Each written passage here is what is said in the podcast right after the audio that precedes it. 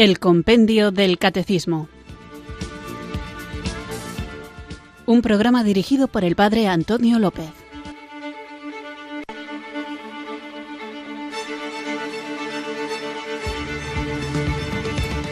Muy buenas tardes, queridos oyentes de Radio María. Recibido un cariñoso saludo desde Irurzun, en Navarra, quienes sintonizáis una tarde más esta radio que cambia vidas, esta emisora de la Virgen, Radio María, para sintonizar el programa El Compendio del Catecismo, este espacio diario de formación en el que vamos recorriendo despacito los distintos puntos del compendio del catecismo. Una formación que es integral porque tiene que abarcar a toda la persona.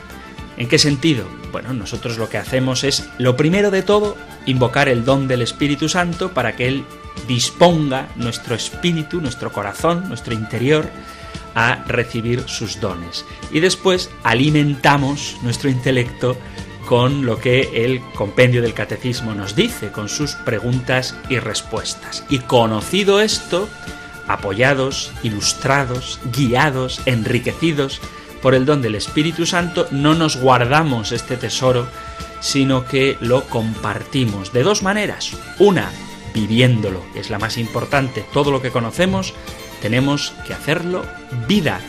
Y dos, también importante, para que sepamos defender nuestra fe.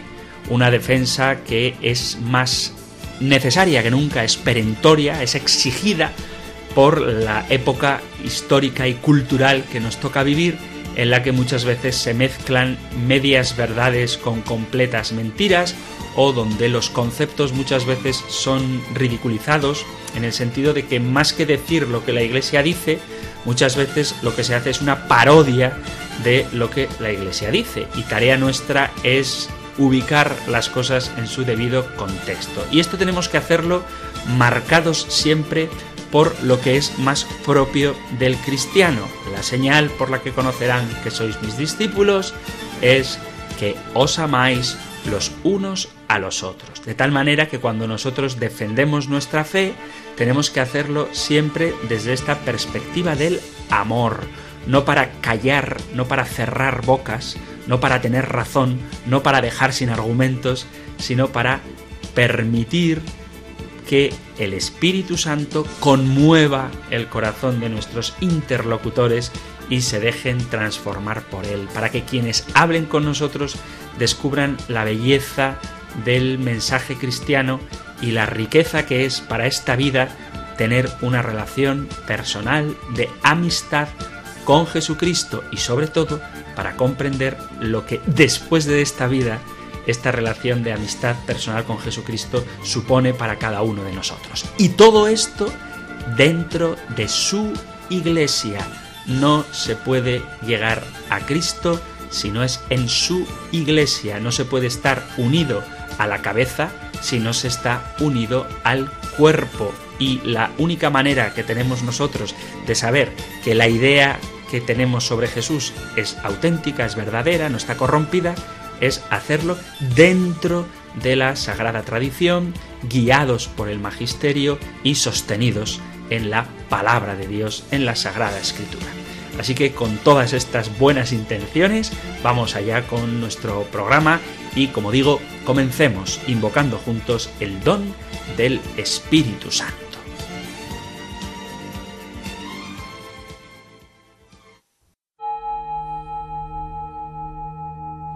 Ven Espíritu,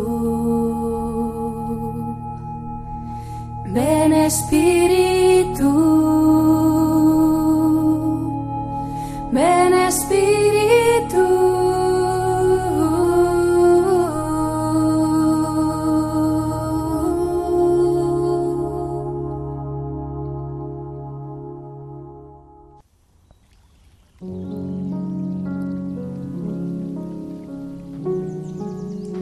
Ven, Espíritu Creador, visita las almas de tus fieles y llena de la divina gracia los corazones que tú mismo creaste. Tú eres nuestro consolador, don de Dios Altísimo, fuente viva, fuego, caridad y espiritual unción. Tú derramas sobre nosotros los siete dones. Tú el dedo de la mano de Dios. Tú el prometido del Padre. Tú que pones en nuestros labios los tesoros de tu palabra. Enciende con tu luz nuestros sentidos. Infunde tu amor en nuestros corazones y con tu perpetuo auxilio fortalece nuestra débil carne. Aleja de nosotros al enemigo. Danos pronto la paz. Sé tú mismo nuestro guía y puestos bajo tu dirección, evitaremos todo lo nocivo. Por ti conozcamos al Padre y también al Hijo, y que en ti, Espíritu de entrambos, creamos en todo tiempo. Gloria a Dios Padre, y al Hijo que resucitó, y al Espíritu Consolador, por los siglos infinitos. Amén.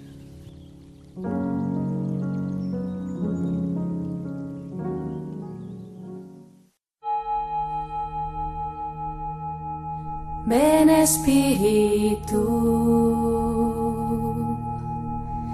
ven Espíritu, ven Espíritu.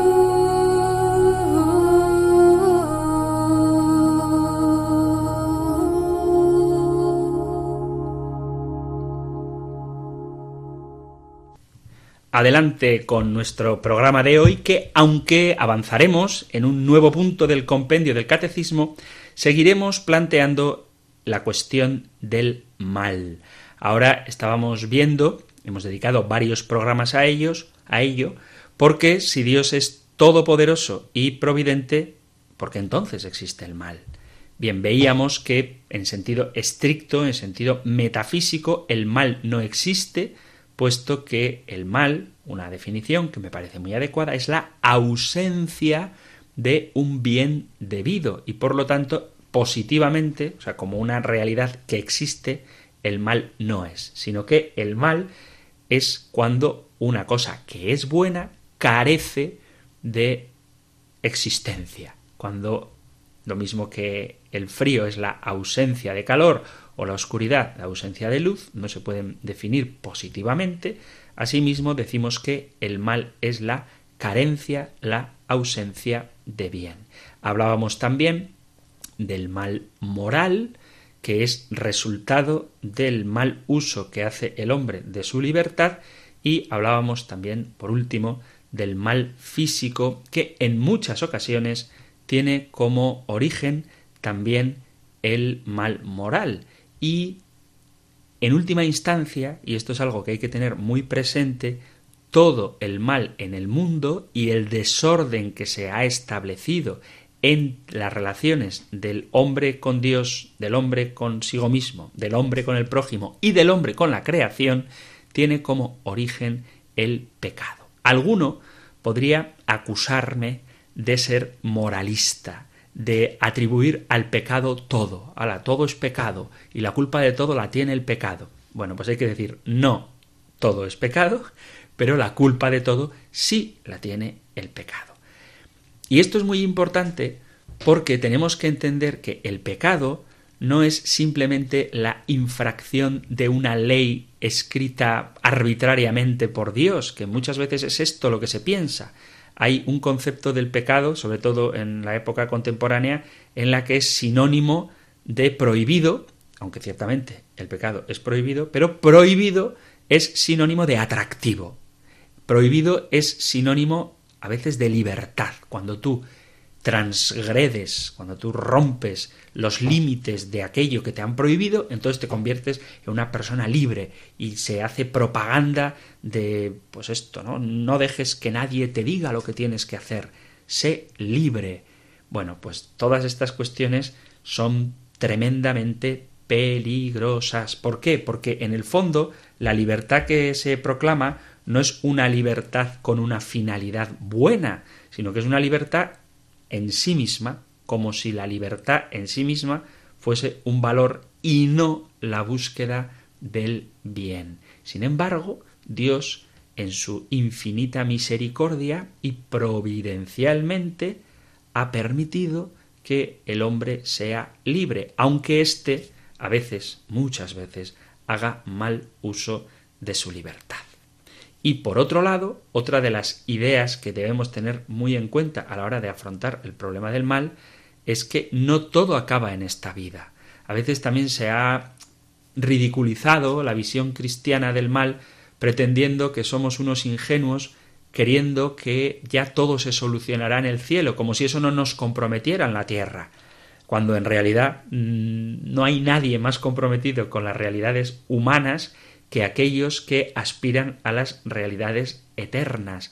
Podríamos poner el ejemplo de muchos santos, prácticamente todos, que precisamente por tener un objetivo a largo plazo, por aspirar al cielo, han transformado esta tierra haciéndola parecida o asemejándola al menos un poco a el plan que Dios quiere para nosotros. Entonces, cosas muy importantes para reflexionar sobre el misterio del mal. El pecado no es un detallito tonto que a veces me salto, ¿no? Esta cosa que hoy estoy a dieta y hoy me he comido dos galletas más y entonces, ay, es un pecado. No, no. El pecado es mucho más grave que eso. El pecado lo que implica es decirle a Dios, no me fío de ti. Es decirle a Dios, yo voy a buscar la felicidad por un camino que no tiene nada que ver contigo o que va directamente en contra de ti. Y esto, como consecuencia, nos aleja de Dios, que es el fin último para el que hemos sido creados, la gloria de Dios, y acarrea un montón de consecuencias perniciosas para el hombre. Y este es un drama que también tenemos que reflexionar sobre él. Cuando una persona, un individuo, peca, las consecuencias de su pecado recaen sobre él, primeramente, pero también sobre las personas que le rodean y también sobre personas que a lo mejor nunca va a conocer. Pero todo esto, todo esto va generando estructuras de pecado que tienen como raíz, como origen, la libertad del hombre. El hombre, en el uso de su libertad, puede cumplir la voluntad de Dios, ser feliz en este mundo, hacer felices en este mundo a las personas que le rodean y también a gente que quizá nunca conocerá, y después ser plenamente feliz junto a Dios en el cielo, con la gente que plenamente feliz gozará también con él de la visión de Dios en el cielo, o por su pecado, por sus malas decisiones, por el mal uso que haga de su libertad, puede arrastrar a otros a vivir alejados para siempre de Dios y desde luego él mismo se aleja de Dios. Y todo esto tiene también un instigador que es el demonio del que en su momento hablaremos. Pero quiero destacar esto, no tengamos complejos en reconocer que gran parte del mal en el mundo tiene como origen la libertad del hombre. Cuando hay personas que dicen, ¿y por qué Dios permite que los niños sean explotados laboralmente? Porque Dios respeta la libertad del explotador. ¿Y no podría hacer nada para evitarlo? Sí podría, pero esto va a ser muy escandaloso, lo sé. Sé que a muchos les va a escandalizar. Pero Dios ama al explotador ama al explotador. Lo voy a decir una tercera vez. Ama al explotador. Dios ama a todas sus criaturas y en ese amor les concede la libertad. Pero Dios no ve el sufrimiento de esa criatura que está siendo explotada. Dios ve ese sufrimiento y sufre con ella.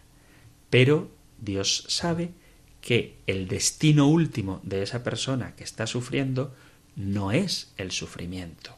Y sin embargo, el destino último de esa persona que está haciendo el mal, pues va a ser terrible. Y precisamente porque Dios ama, a veces consiente en el mal. Esto es un argumento que, repito, puede ser muy chocante, pero por favor veámoslo sin emotividad, ¿eh? sin dejarnos llevar por esas emociones de indignación perfectamente justificada en la que si nosotros fuéramos Dios aniquilaríamos a aquel malvado explotador de niños que les hace trabajar 25 horas por 50 céntimos al mes. Si nosotros haríamos eso. Pero Dios, como es justo, permite que durante un tiempo el mal dé buenos resultados para el malvado, porque él sabe que para toda la eternidad ese malvado tendrá que pagar por el mal que está cometiendo. Así que de alguna manera, cuando aparentemente los malvados triunfan, es también por la justicia de Dios, que ama a esos malvados y les permite temporalmente que disfruten porque probablemente si no cambian, no se convierten y no se arrepienten, sufrirán eternamente las consecuencias de su mal. Y lo mismo, pero al revés. La gente que padece, padece, pero el Señor no permitirá que esos sufrimientos sean estériles, porque el precio de unir nuestros dolores a la pasión de Cristo es precisamente una victoria semejante a la de Cristo. Por eso estas dos ideas no tenemos que acomplejarnos en decirlas por más que traten de ridiculizarnos. Primera idea, el pecado es el origen de todos los males. El pecado entendido como el desviamiento, la desviación, desviamiento, no sé si existe la palabra, como la desviación del plan de Dios para el hombre. Esto es el pecado. El desvío, la torcedura, el desencaminarse de lo que Dios ha pensado para el hombre. Y el hombre puede desviarse de lo que Dios ha pensado para él porque Dios le ama y le ha dado libertad. Y segundo, que tampoco hay que avergonzarse de decirlo, porque esperamos la justicia definitiva en Dios, que no se cumple en esta tierra, sino en el cielo. Pero precisamente porque sabemos que vamos al cielo, que nuestra meta es el cielo, podemos comprometernos en esta tierra con toda la fuerza del mundo, sabiendo que transformando este lugar en el que Dios nos ha puesto para ser presencia suya, llegaremos a su presencia plena en el cielo. Pero estas dos ideas, pecado y paraíso, que están muchas veces silenciadas en la vida cristiana o en la predicación, son fundamentales una para explicar el origen del mal y otra para entender la finalidad, el sentido que tiene el mal. Bueno, pues después de este resumen de resumen reflexión del programa anterior, vamos ahora con el siguiente punto del compendio del catecismo que tenéis en el catecismo mayor en los puntos 311, 314, del 311 al 314 y en el 324. Escuchamos ahora la pregunta y la respuesta número 58 del compendio del Catecismo. Número 58. ¿Por qué Dios permite el mal? La fe nos da la certeza de que Dios no permitiría el mal si no hiciera salir el bien del mal mismo. Esto Dios lo ha realizado ya admirablemente con ocasión de la muerte y resurrección de Cristo. En efecto, del mayor mal moral, la muerte de su Hijo, Dios ha sacado el mayor de los bienes, la glorificación de Cristo y nuestra redención.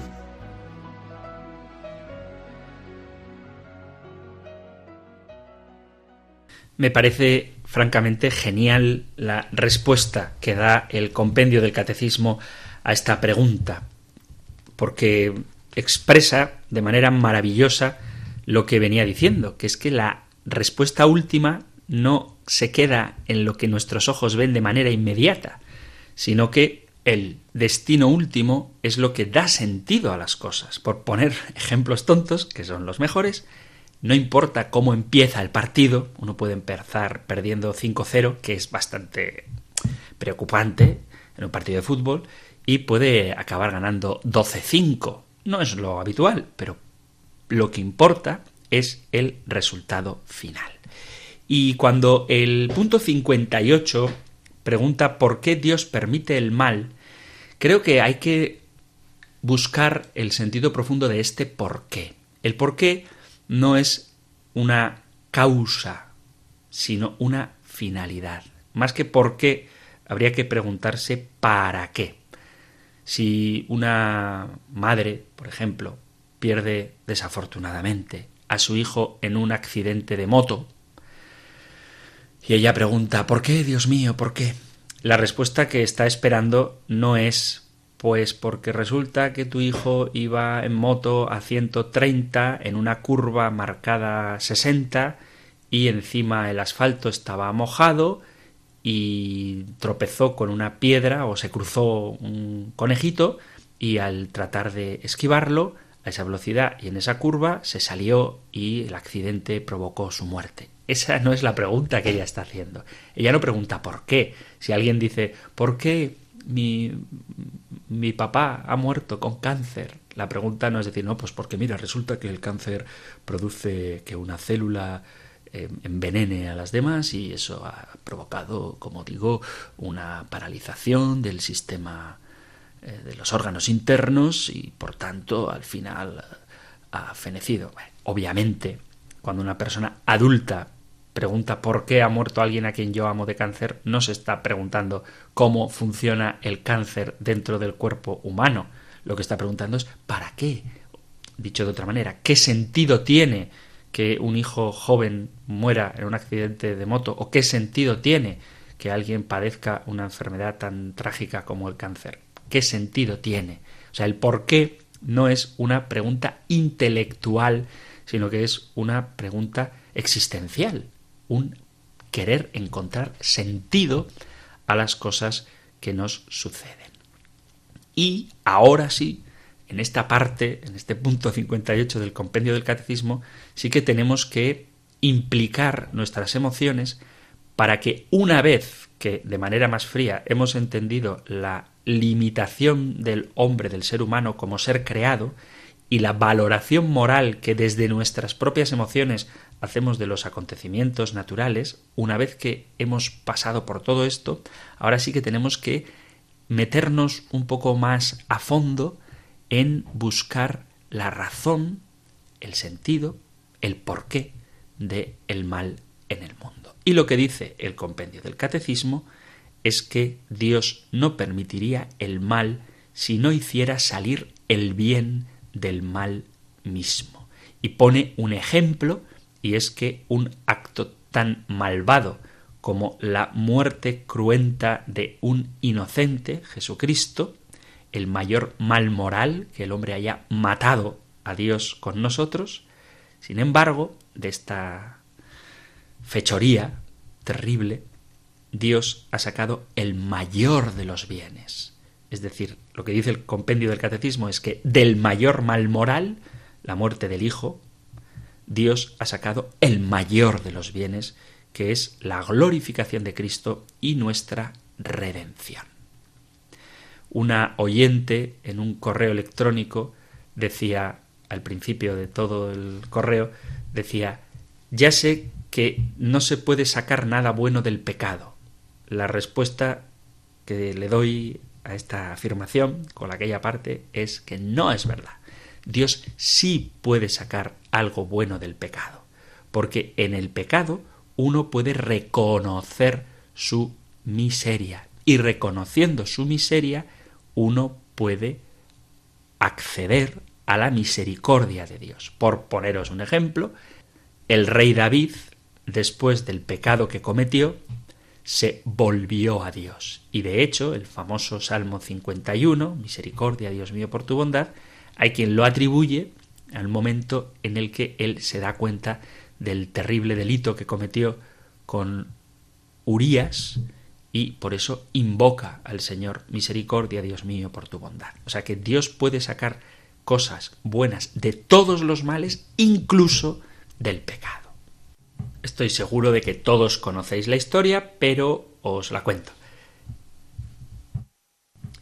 Al rey David al gran rey de Israel se le atribuye la autoría de 73 de los salmos que tenemos en la Biblia, sabéis, son preciosos, seguro que muchos los leéis en vuestra oración personal y desde luego quienes hacéis la liturgia de las horas, pues los rezamos cada día, por la mañana, por la mediodía, por la tarde, por la noche y luego cuando uno puede en el oficio de lecturas, pero los salmos son estas composiciones poéticas que expresan distintos sentimientos humanos y la experiencia de Dios que el autor de los salmos tiene.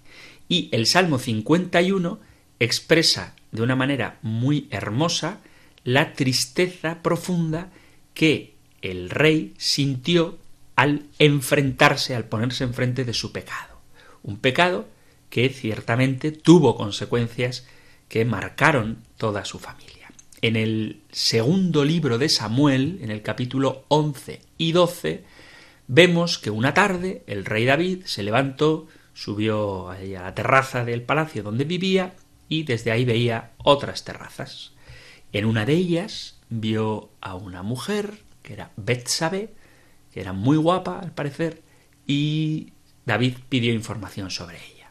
Le contaron sobre su familia, le contaron sobre su esposo Urías, que era uno de sus soldados, que estaba en la batalla junto con muchos hombres del pueblo. Entonces David amó, se enamoró de Betsabe y la mandó ir a palacio para acostarse con ella.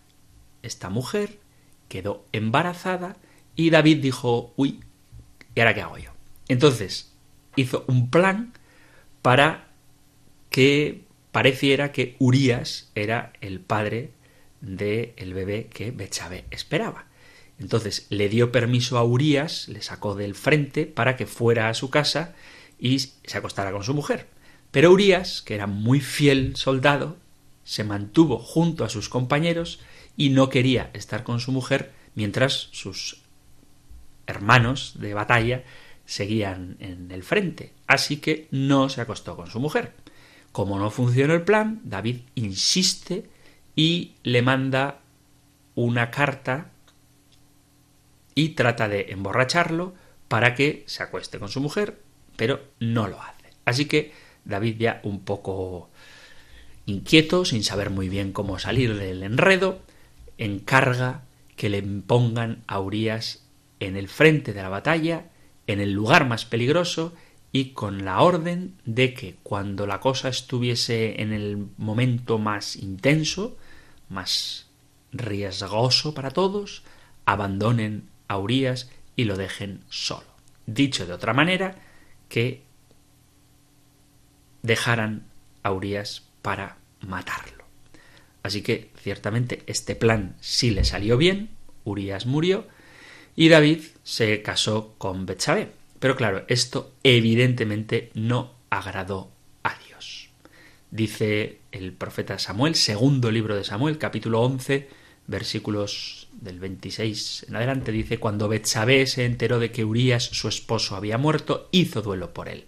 Después del luto, David mandó que se la llevaran a palacio y la tomó por esposa. Con el tiempo, ella le dio un hijo. Sin embargo, lo que David había hecho le desagradó al Señor. Y entonces ocurre que Dios manda al profeta Natán para reprender a David. Ya había nacido el bebé, Dios había esperado para ver si David recapacitaba y se arrepentía, pero esto no pasó. Y fue Natán y le contó a David una historia muy bonita. Esta no me resisto a leerosla. Leo el segundo libro de Samuel, capítulo 12. El Señor envió a Natán a ver a David y llegado a su presencia le dijo Había dos hombres en una ciudad, uno rico y otro pobre. El rico tenía muchas ovejas y vacas. El pobre, en cambio, no tenía más que una cordera pequeña que había comprado. La alimentaba y la criaba con él y con sus hijos. Ella comía de su pan, bebía de su copa y reposaba en su regazo. Era para él como una hija. Llegó un peregrino a casa del rico y no quiso coger una de sus ovejas o de sus vacas y preparar el banquete para el hombre que había llegado a su casa, sino que cogió la cordera del pobre y la aderezó para el hombre que había llegado a su casa. Al escuchar esto, la cólera de David se encendió contra aquel hombre y replicó a Natán Vive el Señor que el hombre que ha hecho tal cosa es reo de muerte. Resarcirá cuatro veces más la cordera por haber obrado así y por no haber tenido compasión. Entonces Natán dijo a David Tú eres ese hombre. Así dice el Señor Dios de Israel, yo te ungí rey de Israel y te liberé de la mano de Saúl. Te entregué la casa de tu Señor, puse a sus mujeres en tus brazos y te di la casa de Israel y de Judá, y por si fuera poco, te añadiré mucho más. ¿Por qué has despreciado la palabra del Señor haciendo lo que desagrada? hiciste morir a espada a Urías elitita y te apropiaste de su mujer como esposa tuya después de haberlo matado por la espada de los amonitas. Bueno, salto hasta el versículo 13. Dice, David respondió a Natán, he pecado contra el Señor. Y Natán le dijo, también el Señor ha perdonado tu pecado, no morirás. Ahora bien, por haber despreciado al Señor con esta acción, el hijo que te va a nacer morirá sin remedio. Es un texto muy bonito, no quiero entretenerme en él, pero os animo a que leáis el capítulo 12 del profeta Samuel. ¿Qué consecuencias tiene este pecado? Que David deja de recibir algunas bendiciones que Dios podía haberle dado, porque al pecar siempre perdemos algunas de las cosas buenas que Dios nos quiere dar, pero no porque nos las quite, sino porque nosotros nos apartamos de su plan.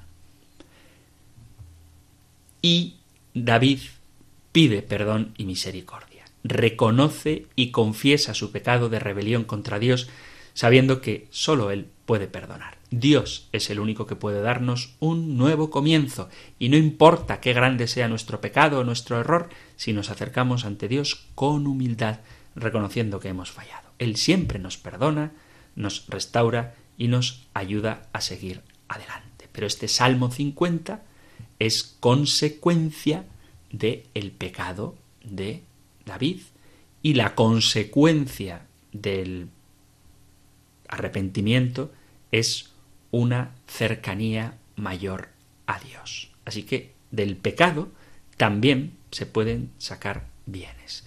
De todas formas, vamos a verlo con más detenimiento pero ahora vamos a escuchar el Salmo 51.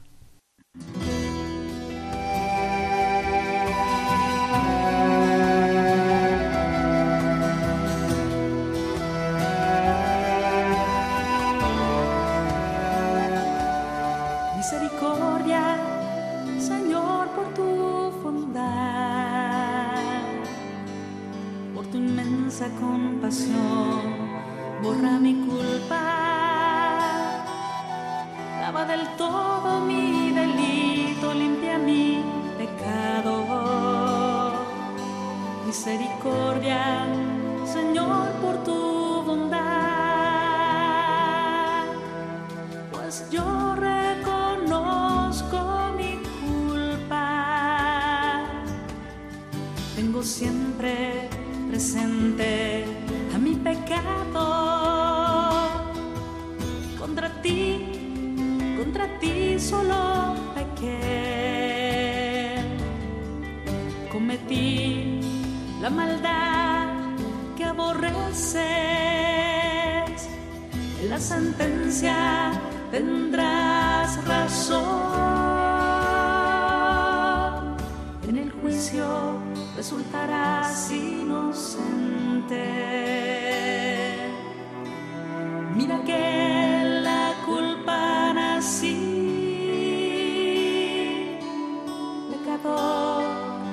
me concibió mi madre. Gusta un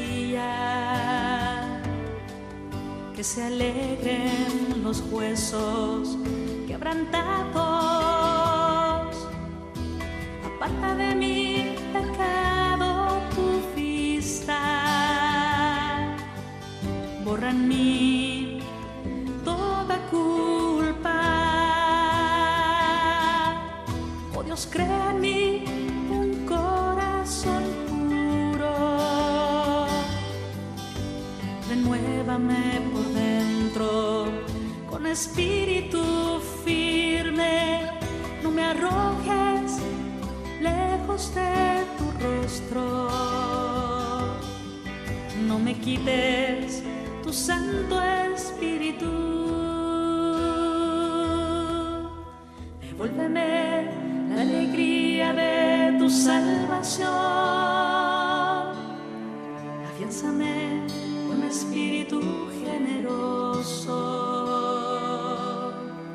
Enseñaré a los malvados tus caminos.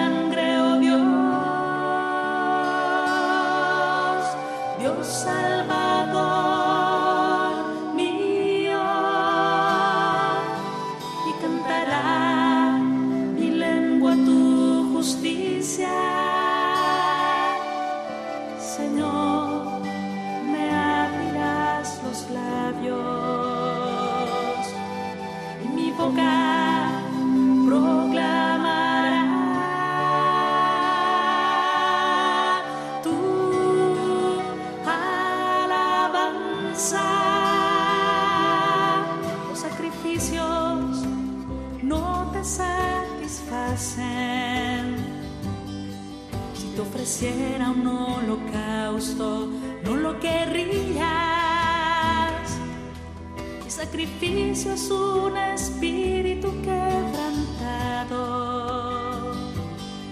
un corazón quebrantado, un corazón humillado, tú no lo desprecias. Misericordia, Señor, por tu bondad. Misericordia, Señor,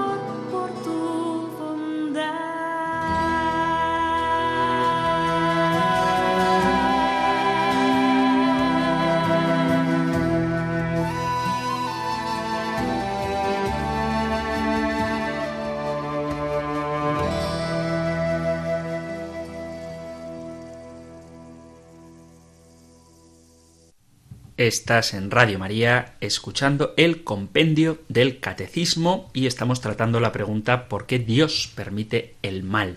Y la respuesta que da el compendio es que Dios no permitiría el mal si no hiciera salir el bien del mal mismo. Acabamos de escuchar el Salmo 50 de la hermana Glenda y continuamos con nuestra reflexión porque ciertamente es algo importante y que a todos nos atañe porque quien más y quien menos, aunque todos nos parece mucho, padecemos el mal y sufrimos. Para un creyente, la fe nos asegura que la presencia del mal va siempre acompañada del bien. San Pablo, en la carta a los romanos, en el capítulo 5, versículo 15, nos dice, pero el don de la gracia no es como la caída.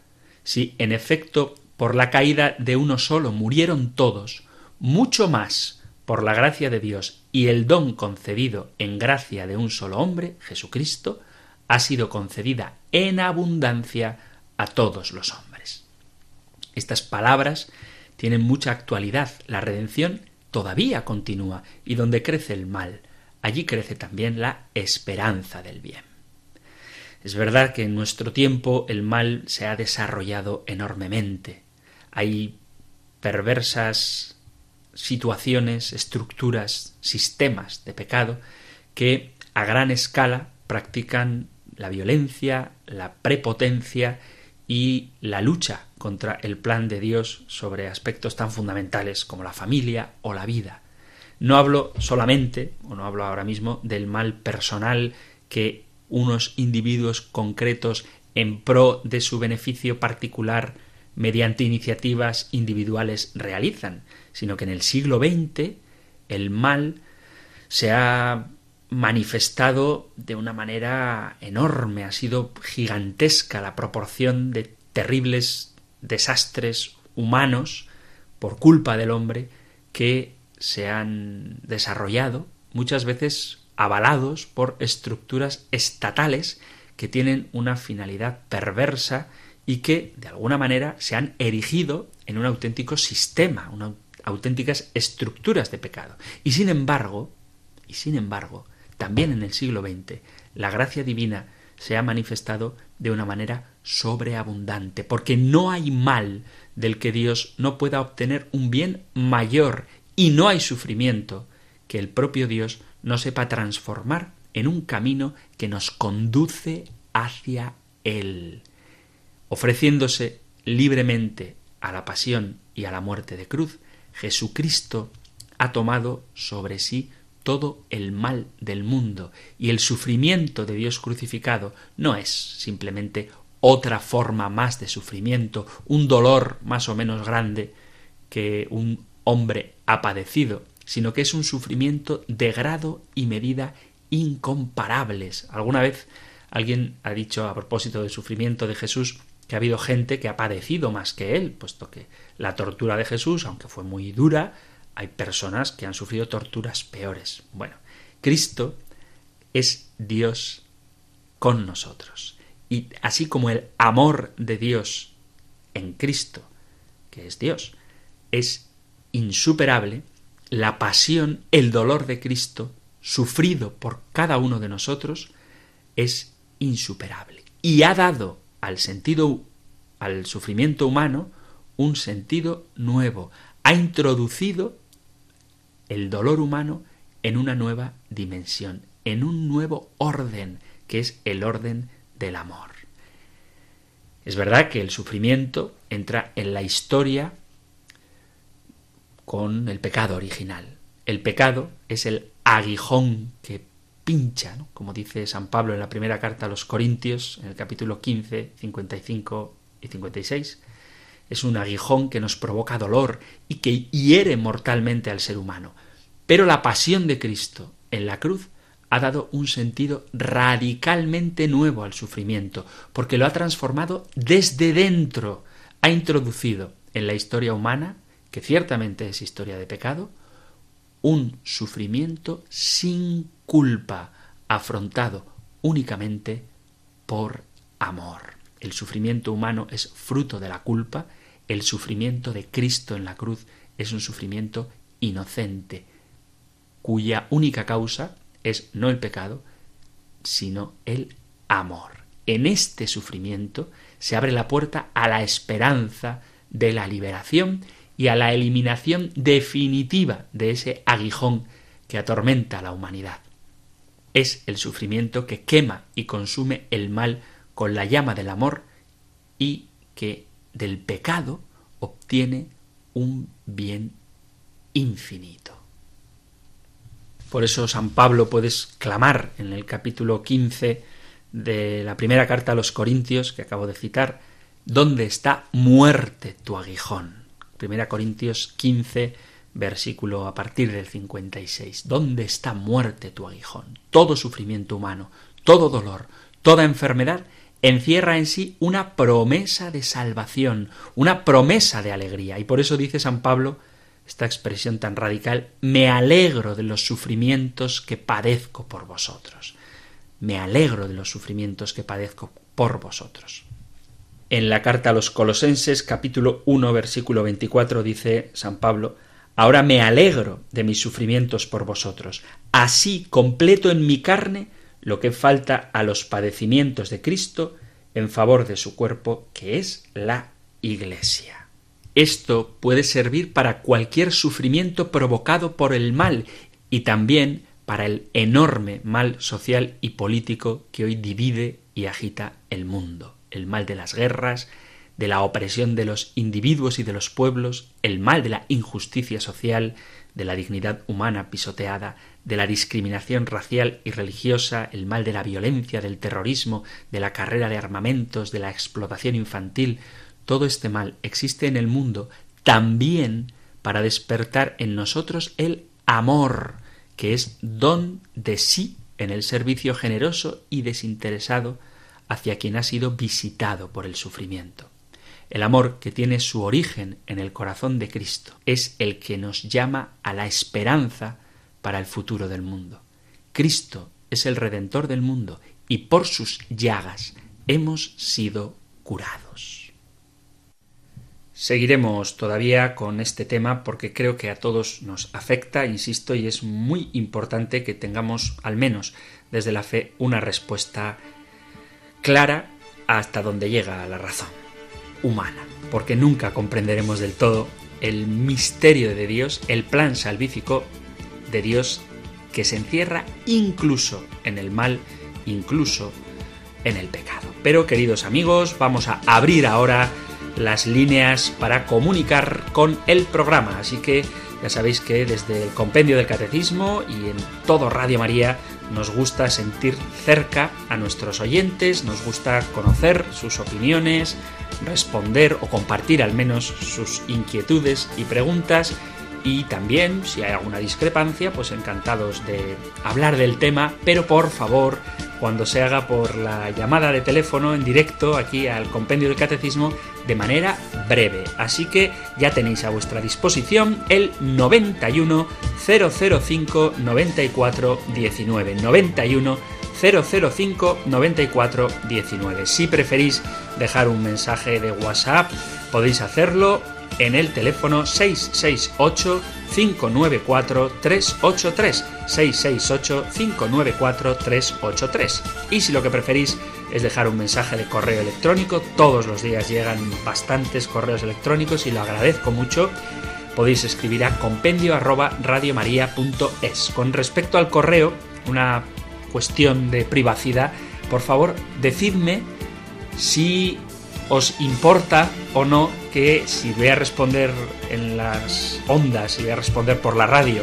a vuestra pregunta, que diga quiénes sois. Y eso es muy sencillo. Me decís, pues no me importa o por favor di que soy fulanito de tal sitio. Más que nada porque no quisiera que alguien que me quiera que su nombre salga en las ondas no lo diga, o al revés, que alguien me haga una pregunta que me parezca interesante para compartir con todos los oyentes y que yo diga el nombre del que hace la pregunta y luego resulta que prefería que no se dijese. Así que por favor, si me escribís el correo también en el WhatsApp, pues decidme vuestro nombre, de dónde sois y si os importa o no que si respondo a través de Radio María, a través de las ondas, diga vuestro nombre. Así que correo electrónico compendio arroba radiomaria.es, WhatsApp 668 594 383 o para entrar en directo, aquí casi todo el mundo dice su nombre y de dónde es, para saber con quién hablamos, ¿verdad?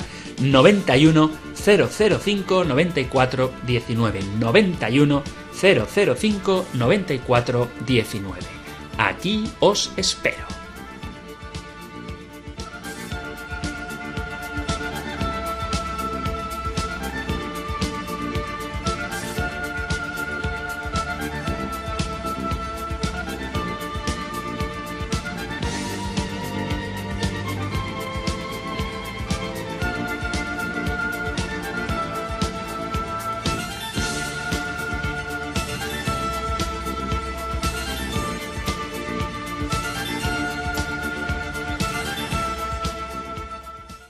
Estamos escuchando el compendio del catecismo aquí en Radio María y ya tenéis a vuestra disposición el 91005 9419 donde ha llamado ya desde Madrid Eugenio. Muy buenas tardes, Eugenio. Buenas tardes, Padre Antonio. A ver, ha dicho usted que se hace justicia al delincuente que muere sin, al delincuente y pecador que muere sin arrepentimiento, condenándolo Dios al sufrimiento eterno en el infierno. Pues yo creo que eso no, yo no he dicho exactamente eso, pero bueno, acaba, acaba. Sí, pues yo creo que eso no es justicia porque el castigo es muy desproporcionado por muy pecador que haya sido una persona en esta vida. es un sufrimiento eterno. Además, ese castigo no busca la corrección del pecador, que ya está muerto y no va a poder corregirse. Es mera venganza divina, infinita y perfecta contra un ser que Dios hizo finito e imperfecto. Y querer consolar a la víctima en esta vida con la promesa del castigo en la vida futura de su verdugo, pues me parece que es como darle el opio del pueblo, nada más. Muy bien, pues te agradezco mucho la llamada. Suelo decir cuando cuando invito a las llamadas a que haya también discrepancias y me alegra, Eugenio, que hagas uso de tu opinión. Mira, eh, hablaremos del tema del infierno, seguro además, mm, detenidamente, ¿vale? Pero yo no he dicho que Dios eh, mm, haga justicia enviando a nadie al infierno. Yo lo que he dicho es que muchas veces lo que he querido decir, al menos quizá me haya expresado mal, es que hay ocasiones en las que parece que los, los injustos, los malvados triunfan y una de las razones que se me ocurre puede ser precisamente la de que Dios eh, les conceda disfrutar en esta vida de lo que no va a poder disfrutar eternamente porque en el uso de su libertad se desvían del camino de Dios. Y exactamente lo que creo haber recordado decir es que si el injusto no se arrepiente y no se convierte, entonces tendrá las consecuencias lógicas de sus actos. Pero vuelvo a repetir, no como un añadido, sino como una consecuencia lógica. Suelo contar una, una comparación que me gusta mucho, que hay dos formas de castigar a un niño, o bueno, dos formas de castigo, mejor dicho, dos formas de castigo. Tú le puedes decir a tu hijo, eh, niño, como sigas jugando con, con, con esas cartas, con esa baraja de cartas, te castigo sin salir, entonces el castigo es una cosa y la acción del niño es otra que no tiene nada que ver, aunque sea molesto. Pero tú le puedes decir a tu hijo, hijo, si juegas con el mechero, te vas a quemar. ¿Y qué estás queriendo decir? Que la consecuencia de jugar con el mechero es que se va a quemar.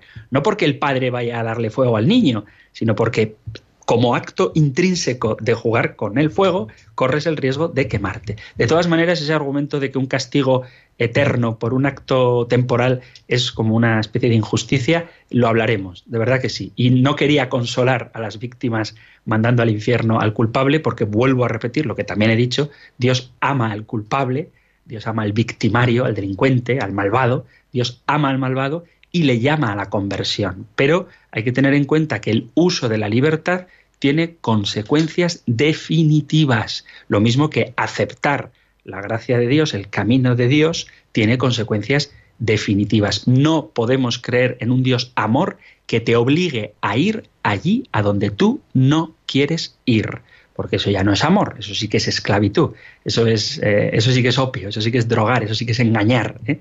Entonces la fe nos enseña que los actos que realizamos en esta vida tienen consecuencias, ecos para la otra. Pero te aseguro, Eugenio, que hablaremos del infierno y de su eternidad. Así que gracias por tu comentario porque abres una cuestión que es ciertamente muy importante y que te prometo que trataremos. Muy bien, gracias de nuevo, Eugenio. Nos vamos ahora hasta León para saludar a Juan. Juan, muy buenas tardes. Hola, buenas tardes, padre. Hola, ¿qué tal? Quería preguntarle por qué decimos en el credo que Jesús bajó a los infiernos. Sí, es una pregunta, sí, eh, sí, sí, te... ¿Has acabado? Sí. Vale, vale. Es una pregunta que, que, hace mucha gente, la verdad, es de las que por correo electrónico quizá más veces me han llegado. Bueno, lo explico rápidamente, aunque volveremos a hablar de ello con calma. Cuando decimos que bajó a los infiernos, no nos referimos al infierno como lugar de condenación, sino que nos referimos al Hades. Al Hades es el lugar donde las almas de los justos aguardaban esperando que las puertas del cielo se abrieran y eso ocurrió con la pasión, muerte y resurrección de Jesucristo. Así que lo que Jesús hace cuando baja a los infiernos, al Hades, es en realidad em, es abrir las puertas para que las almas de los justos que allí aguardaban pudieran subir al cielo. Mm, si me da tiempo, voy a buscar rápidamente en la Biblia la primera carta de Pedro, capítulo 3, y aquí San Pedro lo explica. Mm, vamos a ver si me dais tiempo. Primera de Pedro, capítulo 3, versículo 18, dice así, porque Cristo también sufrió su pasión, mm, habla de que, de que va, desciende para abrir las almas, para liberar a las almas de los justos que estaban allá esperando. Mm, no, encuentro la cita, vais a perdonar. Pero en cualquier caso, el, hecho es este, que el infierno no es el lugar de la condenación, sino que es el lugar donde los justos aguardaban la mm, liberación total para poder acudir al cielo, que eso es lo que Jesucristo logró con su pasión, muerte y resurrección. ¿eh? Por eso el infierno, vuelvo a insistir en esto, no es el lugar de la condenación. El infierno al que nos referimos en el credo no es el lugar de la condenación, sino el Hades, el lugar donde pues, Moisés, Abraham, Isaac, Jacob y todos los santos que vivieron fieles a Dios antes de la pasión, muerte y resurrección de Cristo aguardaban a ser liberados por el propio Jesucristo. Así que esto es lo que respondo y ya se nos ha acabado el tiempo. Muy interesantes las preguntas de hoy. Muchas gracias a quienes habéis participado y lo siento a quienes habéis esperado, pero no desesperéis porque es un placer escucharos. Termino pues con la bendición del libro de los números, esta sí la tengo localizada, capítulo 6 del libro de los números, versículos del 24 al 26. El Señor te bendiga y te proteja, el Señor ilumine su rostro sobre ti y te conceda su favor, el Señor te muestre su rostro y te conceda la paz. Muchísimas gracias por estar ahí, gracias por escuchar el compendio del catecismo y si queréis volveremos a encontrarnos en un próximo programa. Un fuerte abrazo.